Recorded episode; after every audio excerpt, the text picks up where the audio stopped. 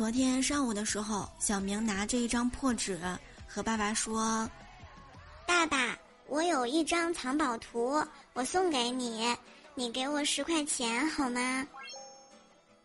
老爸拿过来一看，说：“嗨呀，你这不就是画的咱家吗？怎么叫藏宝图了呢？还要我给你十块钱？”小明说：“爸爸，你看看用红笔画的地方。”哟，仔细一看，沙发底下、桌子腿儿底下，我的天呐！哎，这小兔崽子，这可是我藏私房钱的地方啊！